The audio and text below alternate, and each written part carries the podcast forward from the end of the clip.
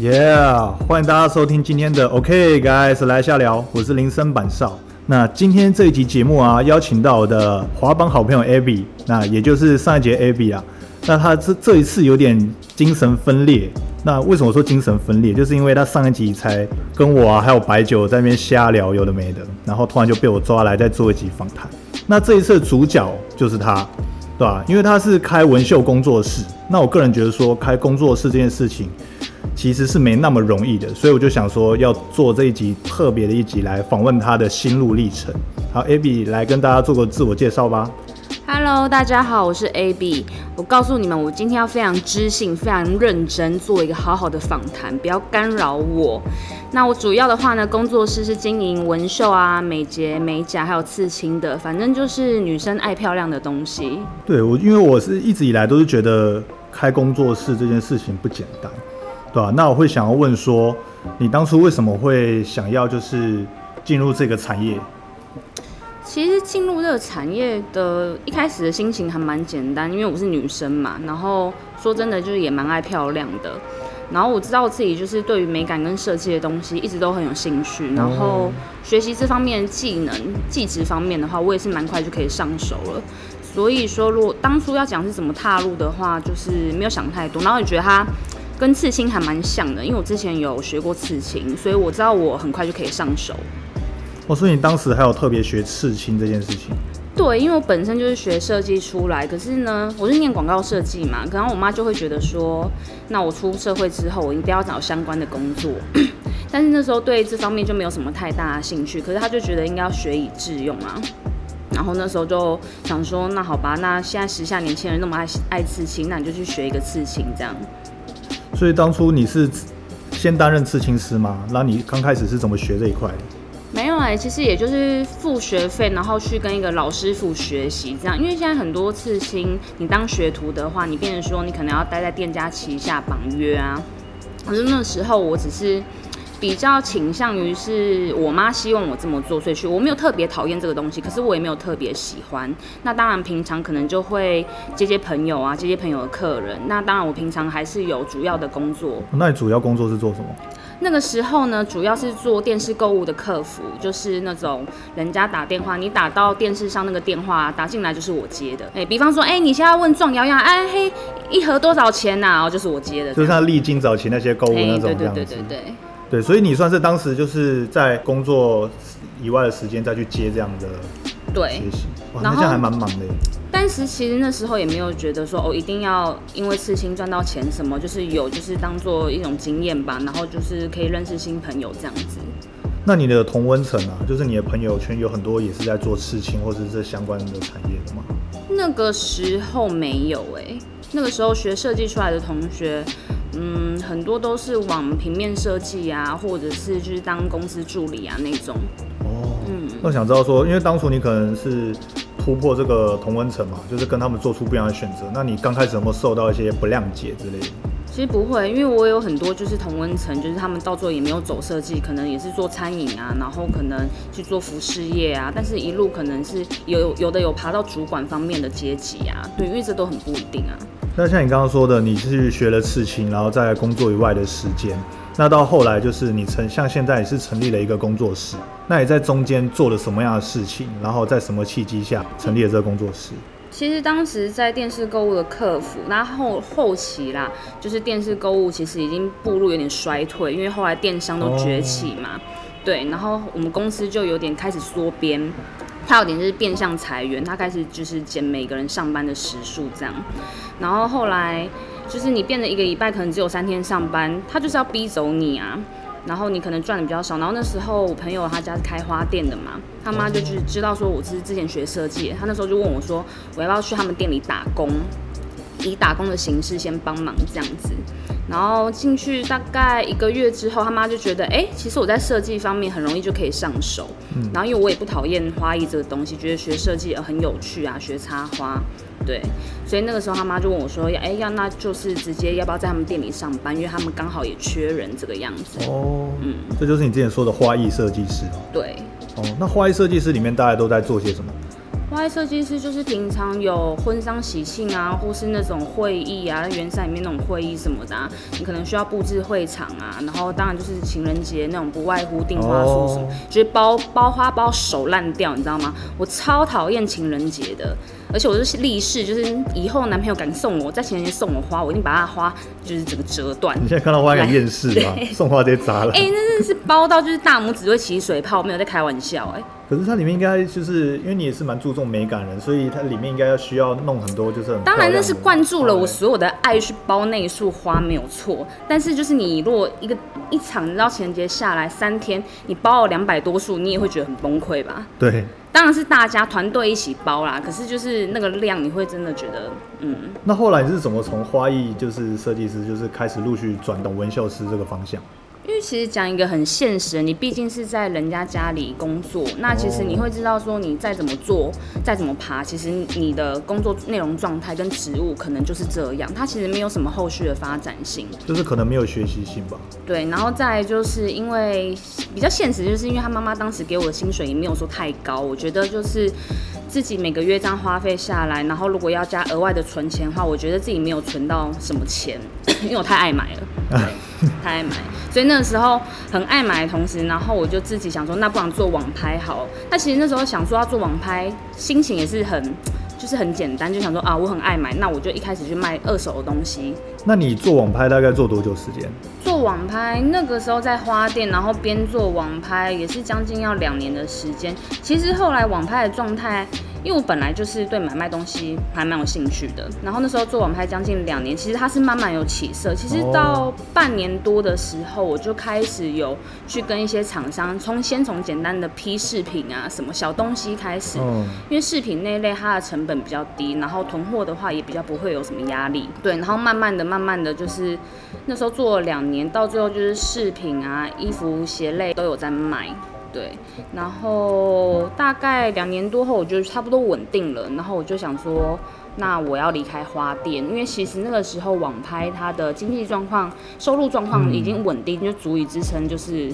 当成我的收入来源。所以当时也是就是花店跟就是做网拍两个并肩这样，对就像是并肩前面的。嗯我发觉你做蛮多事的耶，真的很斜杠哎。就是我其实是一个脑袋停不下来的人，所以你就会一直想说，也不是说钱不够用，或是很爱赚钱，这很爱赚钱当然是其一啊，但是就会觉得就说。应该要做做对，闲不下来，然后要做一些就是我觉得为以后是有后路可以铺路的一些工作。嗯，但是好景不长，就是我绝对没有想到，就是我那时候离开花店大概半年左右吧，对，然后我有网拍有一些部分商品就跟他们平台的一些规定事项有抵触，那个账号就整个被那个平台就是限制了。这样干呢？超干，就是你也知道网拍，你有在买东西，你也知道我们会看人家评价嘛。其实那些评价累积起来，是我觉得是一件很不容易的事情。嗯，对，而且那个时候就是呃评价数是没有到很高，大概快要破千。对，可是那时候对我来说，两年就是之内可以到这样，那时候我觉得就是觉得自己 怎么那么厉害啊？那个时候那个时候自己也这么觉得。对，我发觉就是对创业这件事情从就是从以前就是蛮感兴趣的？而且我觉得创业它一开始的心情你都不能得失心太大。嗯，就是你一定要觉得这是你的兴趣，然后有意无意的开始做，然后投入。那你刚开始就是经历这些创业，应该有累积累积一些就是失败的经验这样子。反正那时候网拍被关掉之后啊，对我打击其实算蛮大的，因为其实它是现在是那时候是我收入来源，然后那时候我跟平台写了很多申诉信，然后到最后就是也是无疾而终，因为就是规定就是规定啊。然后那段时间我真的超空白，然后因为我家里还囤了一堆超多货，然后有些部分的钱就是也是卡在货那边，然后那时候我就是我那时候第一个想法是，不管我先找到一份工作，先做再说，因为你毕竟还是有房租啊，还有生活开销什么之类，总不能就是因为关了，然后就就突然就闲在那边嘛那，你这个转念的时间大概花了多久？一天吧。一天，你超快。我的意思是你不管怎样，你随便找，你就算找早餐店还是干嘛的，你就是要先找一份工作，先做了再说，然后其他你要再找什么稳定工作就慢慢找。那时候我的想法就是这样。那也算蛮快，就是直接调试过来嘞。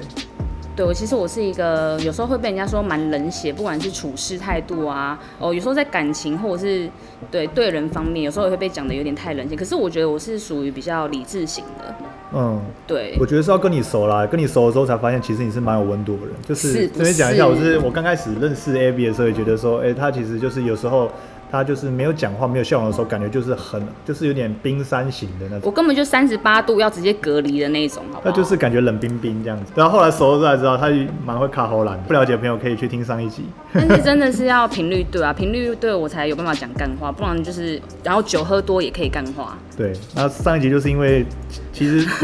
这一集节目我们录了，现在是第二次，是不同天。因为上一次我们在录这一集访谈的时候，因为喝太多腔掉，所以我们在最后已经凌晨一点，所以两个人脑子都已经就是不知道在。留了，你知道吗？已经完全在弥留了，就是已经在乱讲话，然后讲到不行，我们一定要停损，不然我们就真的不用回家，真的。对？所以这一集就是时隔一个一个礼拜之后再录这样。哎、我刚刚前面说我今天要知性，哎，你不要又把我带入一个干话的话题，好不好？好好好，没有啦，只是跟大家分享一下，就是我们就是现在的一个状态这样子。好好了好，那我们拉回来，刚刚说到就是你一个礼拜就恢复了嘛？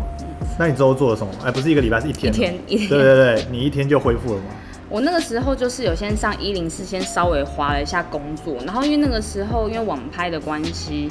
然后我有 认识一个厂商，反正就是因为网拍的关系，因缘际会，然后我就又找到了一个客服工作，因为我之前有客服经历嘛，哦，对，但只是说那个客服是他对他只要在家工作，你有电脑就可以在家工作，然后线上回复，然后他是早八八点上班，下午五点下班嘛，然后你也不用打卡，没有所谓的打卡，然后只要就是弹，其实工作时间很弹性，你只要有按时回复客人的问题，不要就是让画面闲置太久，然后老板其实也不会查你的时间。对，然后而且这样薪水不低耶，时数这样一个月算下来，我一个月可以领快四万哎，耶，蛮多的，很客服工爽啊，我不知道作他们爽真的蛮爽的。对啊，然后也没有什么业绩压力，还是也不用培训，也不用上课干嘛的啊，对啊。然后我大概沉迷这种工作状态大概半年左右吧，因为我就觉得干超爽啊，什么事都不用做，然后我也不用担心，反正就是跟现在开销什么打平啊，然后你不用拍照啊，不用拍商品啊，然后不用修图啊，不用上架啊，然后不用在那边出货啊，然后搞一堆什么客人的毛啊什么的，就是除了就是我还是囤了一个房间的货啊，对，但是我就是视若无睹这一切。那我觉得蛮厉害的啊、因为很多人就是遇到这种爽工作，然后可能就会就是在一个舒适圈，然后可能就逃就会出不来了，他就可能隔了很一大段时间才会出来，这样的，或是就是困在那边。那你后来故是事还有继续接下去对，好，你继续。于是呢，我就沉迷了在这份工作的安逸中，大概过了半年左右，我开始变得非常不自律。我开始就是每天就是开始很晚睡，然后很晚起来，因为我觉得这样子就是老板好像也不会查勤什么之类，然后我上班回复客人时间就越来越晚。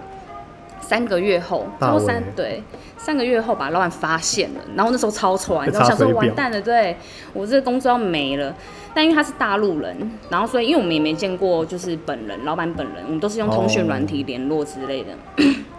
然后那时候就念了我一番呐、然后什么之类，然后他就说什么要扣钱啊，把你那几个月钱全部扣回来。几个月嘞，对，但是他到最后他都没有这么做，他只是那个时候就是念了一番。对，所以其实算是最大契机。我那时候就有点发现，天哪，就是以前的那个我跑去哪了？你觉得自己当就是有点太糜烂了？对，我就觉得我自己变那么废，然后就是连这样子的工作，然后就这么轻松的工作，让我到最后就是我整个自律完全荡然无存哎、嗯，对啊，整个废到一个不行。然后我就思考了，我真的是有认真思考，就是自从网拍的事情，然后到我换了这个工作，然后一路上这样下来发生的事情，然后我就觉得就是不行，我一定还是要找一个就是我可以算是有兴趣，然后我愿意去学习，愿意花时间。然后找回就是之前那种对事情都很好奇的那种热情吧。嗯，所以那个时候我就选了文秀，因为当时觉得，哎，自己也爱漂亮，然后现在好像，因为那时候纹绣它没有到很泛滥，嗯，教学还没有到很泛滥，然后只是想说，哎，现在女生好像有些人有在做文绣，可以接触一下，然后它跟刺青其实又是很类似的东西，哦我觉得学习对我来讲应该是蛮快的，它技术其实是有相通的哦。对它的原理其实是蛮像的。哦，所以你在接触纹绣的时候，你一开始是先去一样是付钱学习吗？还是也是付学徒嗯、那个时候我其实找了很，因为蛮懵懂的，所以那个时候也是找了很多自己喜欢店家的作品，然后比较，然后一一去询问店家说，哎、有没有在收学徒啊，或是没有在教学这样。然后有些店家是没有，可是我遇到一个蛮不错的店家，是他直接把他学习的那个老师直接丢给我，哦，对，把他把这个资讯丢给我，然后我就是去看了那个老师的作品，然后二话不说，然后就去学了。那你大概学习多久的时间？学习一开始学习，它整个课程，因为它是可以终身回回去，可能它课程只有一个月终身复训这样子。对，然后但他后来倒了、啊，复训个屁呀、对，就是你回去可能上上课一个月，然后呢，如果你之后有任何问题的话，他们还是有社团，或是你要再回去他们的工作室练习也是那可社团还在吗以的。？早就已经就是你也知道，跟长蜘蛛网吧。对，然后那个时候就是那个店家丢给我这个资讯之后呢，然后我就查了一下，就是该注意啊，该准备什么啊，或是各种就是集结就是前辈们的资讯啊，然后我就交了学费，然后抱着一个非常完全是一张白纸的心情去学纹绣。对，你大概学了多久的时间？嗯，如果不加在那间店那间工作室学习的话，大概是半年左右。半年左右就可以出师哦。呃，应该说是出师这件，我觉得出师这这个定义，它其实是很主观的东西。因为如你、哦我今天可能认为我作品很好了，很棒了，可是嗯可能对消费者来说，或是有一些，就是每个人审美不一样啊。嗯，但是我觉得，就是你如果也是同样要踏入纹绣的听众朋友们，就是你必必须就是要花很多时间练习，然后再就是你必须要集结就是非常多就是跟你友情浓厚的朋友们，然后把他们全部拉下来做纹绣。呃，给你做纹绣，不是不是就是不是让他们投入这个行业，对所以当时你有很多朋友就是就是给你试做这样，先当第一批白老鼠这样。对，大概就是有二十几个吧，就20几只是大部分都是眉毛先啦，对啊，哦因为一开始一定是先学习眉毛，你一定是先把一个项目做稳做好了，然后你再就是密集的训练你自己下一个就是比较没那么好的部分，对啊。哦，那他们一开始就是对于你的作品满意吗？就是像是你刚刚找他们试的时候，其实我发现就是大部分的人对纹绣。那个时候啦，因为现在资讯其实算是还蛮多的，嗯然后来做的女生也会做很多功课，但是那个时候这这个东西还没有到很普及，所以他们有点看不出所谓的好或坏，所谓的就是可能就是眉形，就是会不会很奇怪吧？顶多就是哎、诶这个眉形挂在我脸上，好像变帅了，好像变美了，但好像又没什么太大的感觉，就是介于这三种。那我想问你说，那后来你是怎么从这个阶段，就是到开工作室？因为我觉得这是一个非常大的一个转变，就是你从一个纹绣师到自己开了一个属于自己的一间，就是像是公司啊、工作室这样，我觉得是需要蛮大一个勇气的。当初是怎么做的？其实当初就会觉得啊，都已经花钱学了，哎、那学那时候学费将近要十万呢、你觉得我都觉得就已经花十万下去学了，你至少也要做出点什么吧。但是那时候工作室一开始的工作室是属于比较居家型的，它真的就是、因为我那时候是住在那个河堤旁边嘛。因为那时候很喜欢滑板，所以那时候住的时候没有想过自己会做纹绣，所以就选择在河堤旁边，而且又是便宜嘛，顶家，顶楼加盖六楼，所以那时候就腾出一个小房间，大概三平的空间吧。哎，顶家客厅还没有冷气哦。对，所以那时候可以做起来，我也是觉得蛮神奇的。因为夏天很热，然后离捷运站要十五分钟，一个要近不近、要远不远的距离。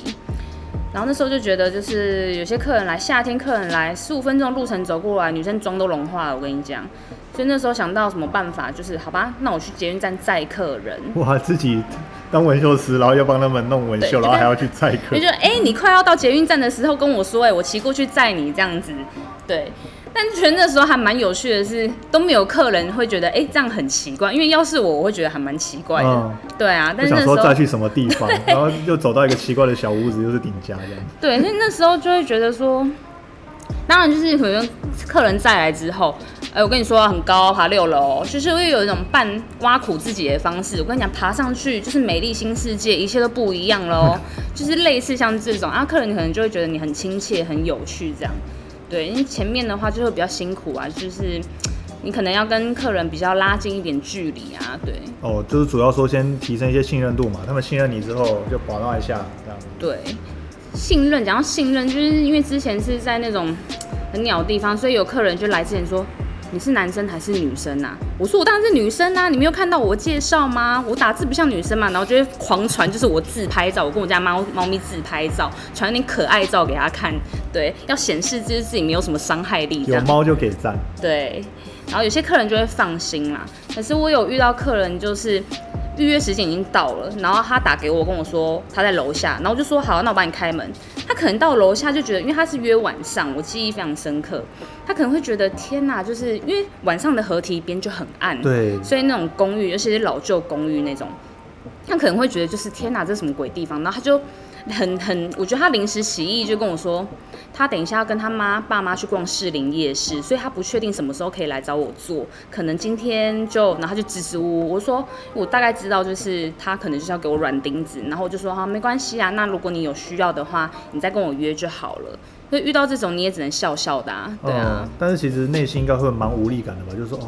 当当下会不会觉得说啊，我又不想要在这边那样子，可是也没办法。但是那真的算是小众啦，我没有遇到很多这样的客人，但是就是偶尔遇到一个，你还是会觉得很印象深刻，因为毕竟就是你可能跟他的前面跟他服务的对话什么，你会觉得自己没有什么问题啊，或是他都已经走到楼下，他都已经来了，怎么还会就是，而且都是通电话，他都知道我是女生，怎么还会就是临时又对改变决定这样？当下应该感觉蛮干的，可是也只能默默接受。一开始会比较稍微玻璃心，默默玻璃心一点，但是后来就是比较无感了。嗯，对，就想算了，不要再去算了。对，就缘分啦，对啊，真的是缘分。那你说你之前是在就是河堤旁边的顶家嘛？那后来我认识你的时候，你的工作室是在承德路那边，那你是怎么搬过去的？其实那个时候，当然想要搬到大一点地方，第一个就是希望交通便利一点嘛，然后再就是地点可以让客人觉得比较安心，然后便利。然后其实那时候准备想要搬的时候，其实就是被朋友们就各种阻止啊，因为其实我找的承德那一间它是两层，可是我很喜欢那边环境跟生活机能，然后环境真的不错吧。对啊，然后离圆山又很近，然后你看如果要滑板也很近，离合体。对啊，然后那个时候重点是那边租金是四万五，四万五在当时来说算贵吗？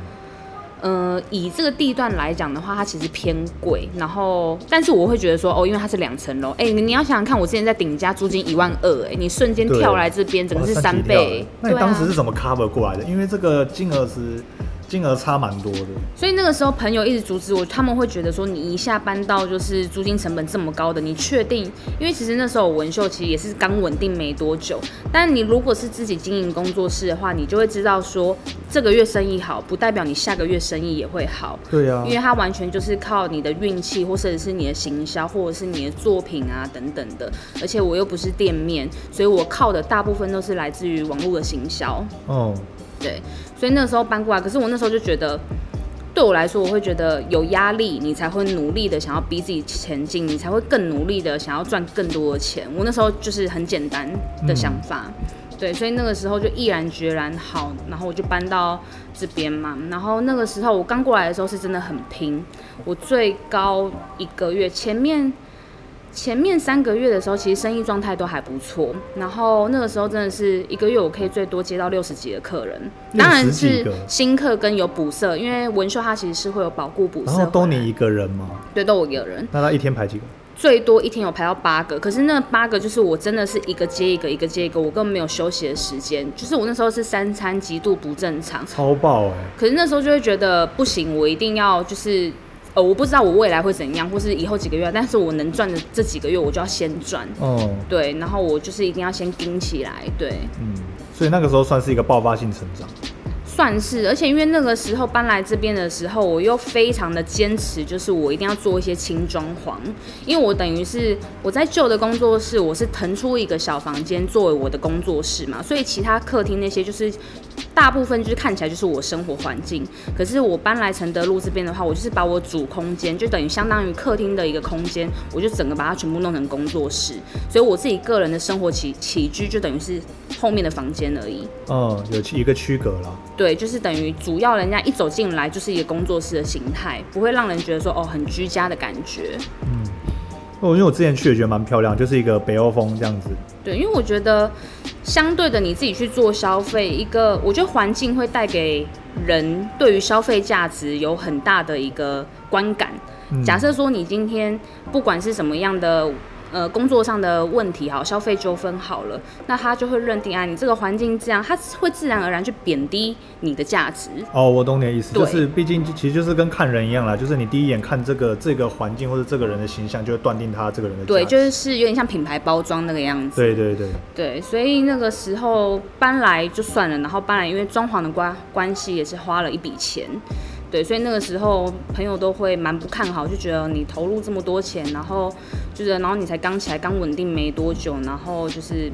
也不是说闲言闲语，他关心啦，会比较关心。哦可是对于我来说，我就觉得啊，做了才知道啊，我都已经搬了，都已经弄了，那就只能硬着头皮做下去啊。现在就哼，老娘可以这种感觉，也没有，但是他们都还是很支持我，毕竟就是哦也是奋不顾身来给我做眉毛。对啊，因为朋友他毕竟会担心啊。如果说我朋友他也要毅然决然这样冲出去，我会说，哎、你考虑清楚了吗？你确定吗？但是我如果你今天要去创业的话，我就是那种你去做吧，我支持你。哦对，你需要投资吗？就是我我当然就我会觉得，就像白酒，我们那天在喝酒聊干话的时候，白酒不是也说他以后想要开间酒吧嘛？对啊，可是我就觉得你就好好去做啊！如果你真的学成，然后有一些基本的条件，那我觉得如果你想要找身边的朋友做投资，我觉得你如果你来问我的话，如果你那时候真的能力到了，我觉得评估 OK，我会很愿意做这件事情，因为我非常支持没错。朋友们。对，嗯，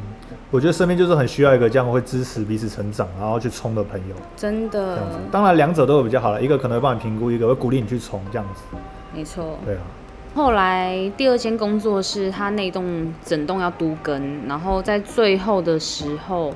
要搬之前呢，还被人家检举。被检举，对，经我后来的查证是被同业检举啦。然后因为那太闲了，因为我本来其实是业绩太好。也也不是，但是可能就是你知道太红了，你知道吗？哦老板娘太正之类的，对，没有啊。自己讲，为什么把我陷入一个尴尬的窘境？反正就是那时候，因为我没有办银灯，因为那个时候我只是觉得就是一般工作室，但是其实可能国税局他们其实大部分都会睁一只眼闭一只眼，因为其实像这种居家工作室其实很多，那他可能一个月赚的也就是那样，所以除非真的是有心人士去检举，他才会来查你嘛，对。然后那个时候反正就是被检举，但是跟我同期也是相关产业，我也有两个朋友都被检举，哦，对，反正好不管。然后那个时候检举之后呢，我收到单子嘛，然后他就是叫我不准营业嘛，然后那时候我就停了一个月，我也不敢营业，因为你营业万一又被检举的话，那肯定是要罚钱的。他们会突然来查你吗？呃，如果说就是你还继续营业，然后他们可能如果真的很闲，他们会外派人，然后来看，或是假装是客人，然后来看你是不是真的有在营业。就他可能会路过啊，假装说哦，看你的网站啊、询价啊什么的。然后如果是一样检举你的人，他又重复在检举你说，就是你还是一样有在营业的话，那一定会被罚钱，因为他第一次有点像是先警告你，嗯，先警告你，在他给你的期限以内，你要先赶快把银灯所有的程序都弄完。嗯，对，但其实这是算是一个不好示范，就是因为你本来有营业，你本来就是要办银灯这个哦东，西，对，法律面的东西啊，对，就是要把它办齐。第一就是。也是避免，就是有心人士，万一你真的做了做起来之后，有心人士他想要弄你的话，或是同业之类等等的，那也是给你自己一个保障。哦，对，那后来我也知道，就是如果自己有办银灯，如果说真的自己有在有出什么意外的话，你要提嗯供一些就是你有在收入的证明等等的，哦，然后证明说你的合法啦，你那边的哦，不是就是证明说哦，我自己是有经营工作室，然后我有收入来源。因为像我之前就是有发生车祸，嗯可是我要跟对呃，因为跟对方协商要理赔嘛，那因为我提不出我的收入证明，哦，你的收入证明，对，所以就是他也变，你变得说你没有办法举证说你自己平常是有正常工作有在收入这件事情。你你有哦你就算有存款，存款不拿出来，可是那不能证明什么啊？对啊，对啊，算是对自己一个保障。对，在创业的时候，在你在想好要创业之前的话，还是会建议大家就是要做好这方面。但是当时的我并没有想那么多，我是遇到就是最差的状况之后，我才就是思考了这个问题，然后我才有反省，就是哦，我其实这些东西我本来就应该要弄。如果我那时候弄了，一开始我有弄的话，其实我后面也不怕别人来检举我。嗯，对啊，对啊，毕竟都已经合法了，就是都 OK，讲话可以比较大声这样，对。对吧、那你说你空一个月，那那一个月你的心情，那时候就每天借酒浇愁啊，借酒浇愁，好画面啊。就是整个喝疯啊，自己在家也喝，然后出去就找朋友啊，然后就是在喝康了之后就会哭，啊我被人家检举啊，三小的。但其实后来回头想想也是蛮蠢的，就是其实你当时这些东西你本来就要弄好，哦，对，然后只是说你只是在那个时候，然后运气可能比较差一些些，然后你被人家检举了这样子。对自己后来有转念想，但是当时遇到的时候会觉得很干，而且那个时候我刚好是当时是小月，所以其实生意也没有这么好。嗯，对，然后也是差了差不多三三四个月吧，三四个月，连续三四个月生意状态都没有很好，所以其实那时候我心情本来就蛮低迷的。然后后来又遇到检举事件，然后我又停了一个月，然后又要面临搬家，就是哦你没赚钱，生意不好就算了，然后可是你面临搬家，你又要再花一笔钱。我去年的时候有去那边找你，然后我看到那个就是墙角就是摆着一排 whisky，就是那个时候嘛，这样子，然后每个都至少喝半罐这样子。可能就是，可能是那个时候，也有可能就是你知道，就是有时候生意不好的时候，你就会喝一下，然后就是要抚慰自己，就是比较所以是脆弱的跟那个时候同时期嘛，我们去年去找你的时候，差不多，差不多。对啊，你都没跟我们讲，因为我其实算是一个，因为工作状态会比较算是私事，因为我觉得啊，工作本来就是有好有坏啊，生意本来就是有好会有好，然后会有差的时候，我自我好啦，朋友们就是一个宣泄的管道啦，对吧？就是觉得说不顺的时候可以跟我们讲一下，对不对？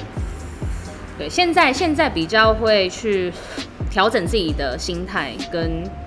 对想法，对，但是那个时候，因为可能之前都没有遇过这样的状况，哦所以突然就是哦，生意不好的几个月，你就会觉得自己是不是哪边做错了，行销哪边部分有做不对，或者是就是现在的受众他们想看到的是什么样的，那我是不是？我后来网站也是后来加的，也是在那个时期，觉得说我是不是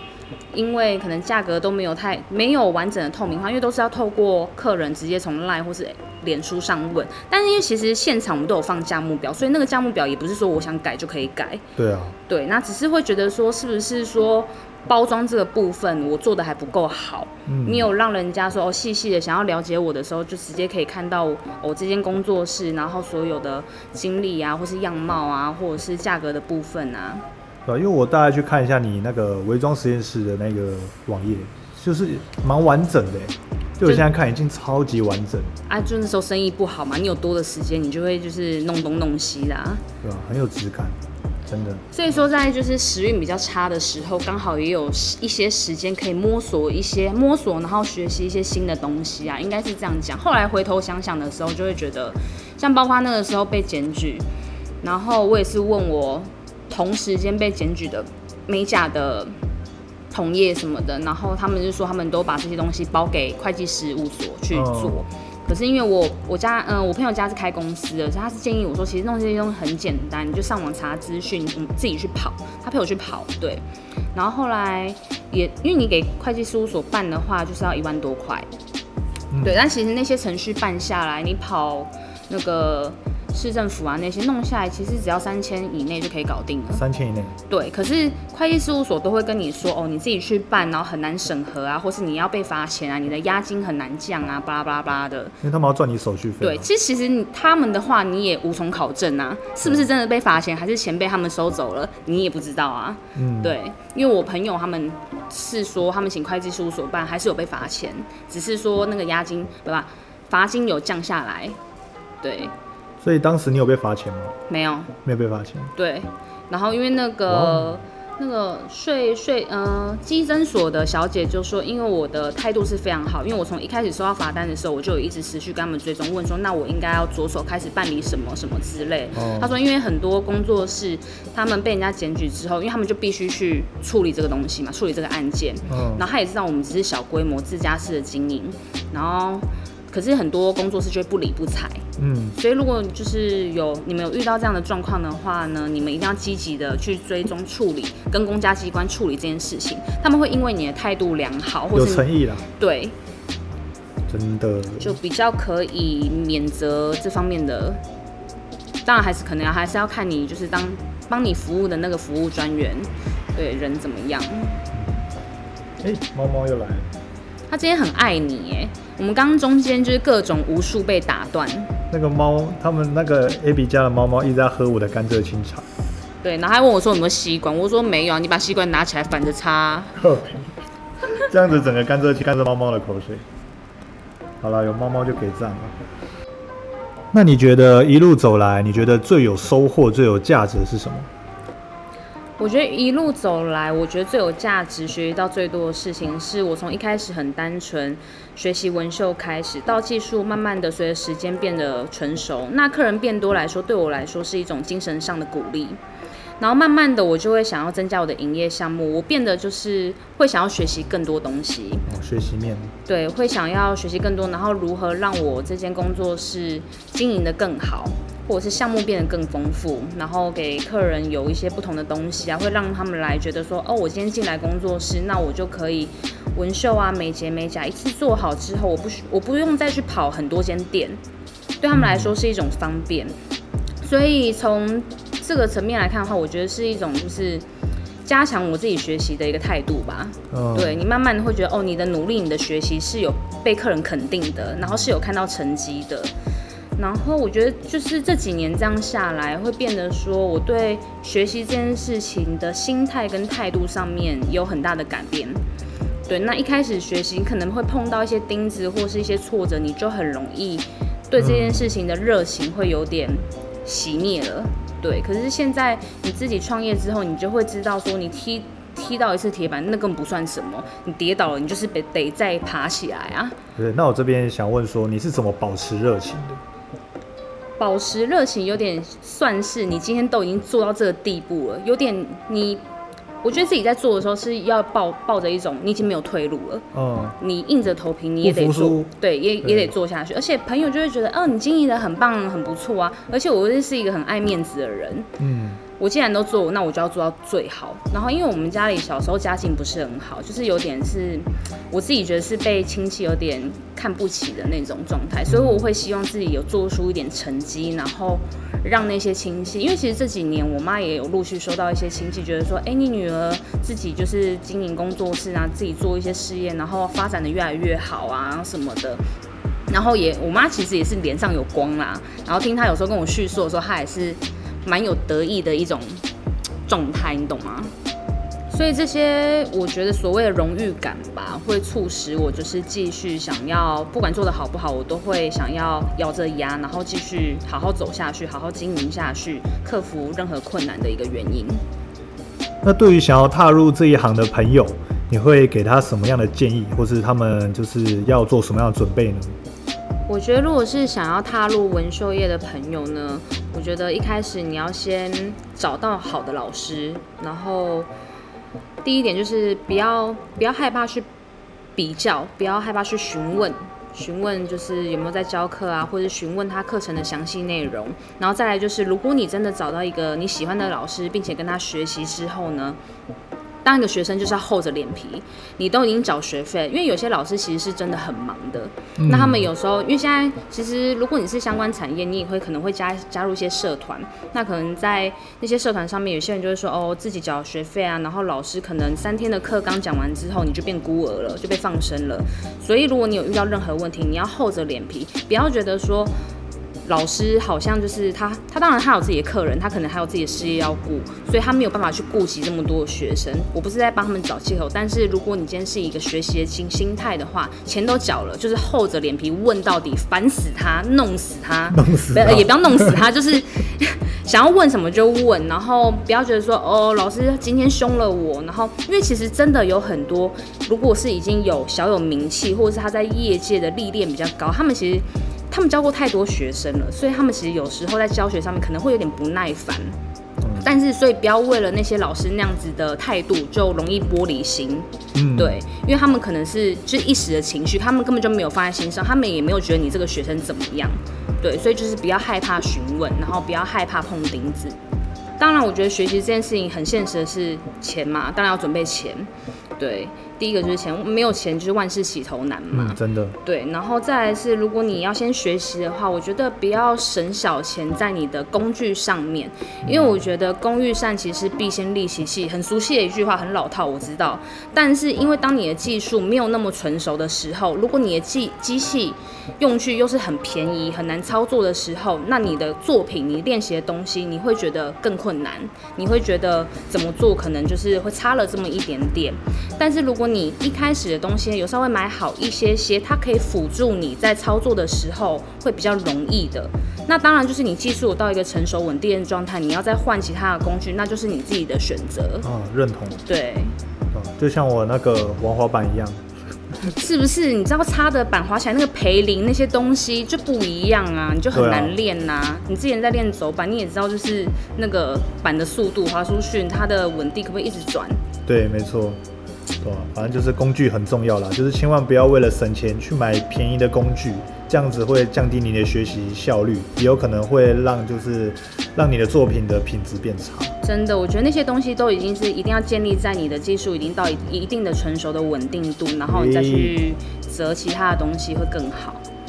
好，那 ABY，你对就是那些想要创业的朋友，会给他们一些什么样的建议？建议哦建议，当然就是要先准备钱呐。就刚前面有讲到，就是没钱万事起头难。第二点呢，还是钱。为什么呢？因为你一定要有一点点的预备金，以防万一，就是你遇到了什么问题，它会稍微的 cover 你那个时候的状态。然后再来是第三点，是我觉得要有一个勇往直前、没有退路的心，因为没有做生意没有风险啊，基金都投资有赚有赔了。那你想的越多，那他只是更会绑手绑脚。那如果你不跨出那一步，你听了太多的建议，你只会更心生迷惘。因为我有很多朋友，他们都会一直询问朋友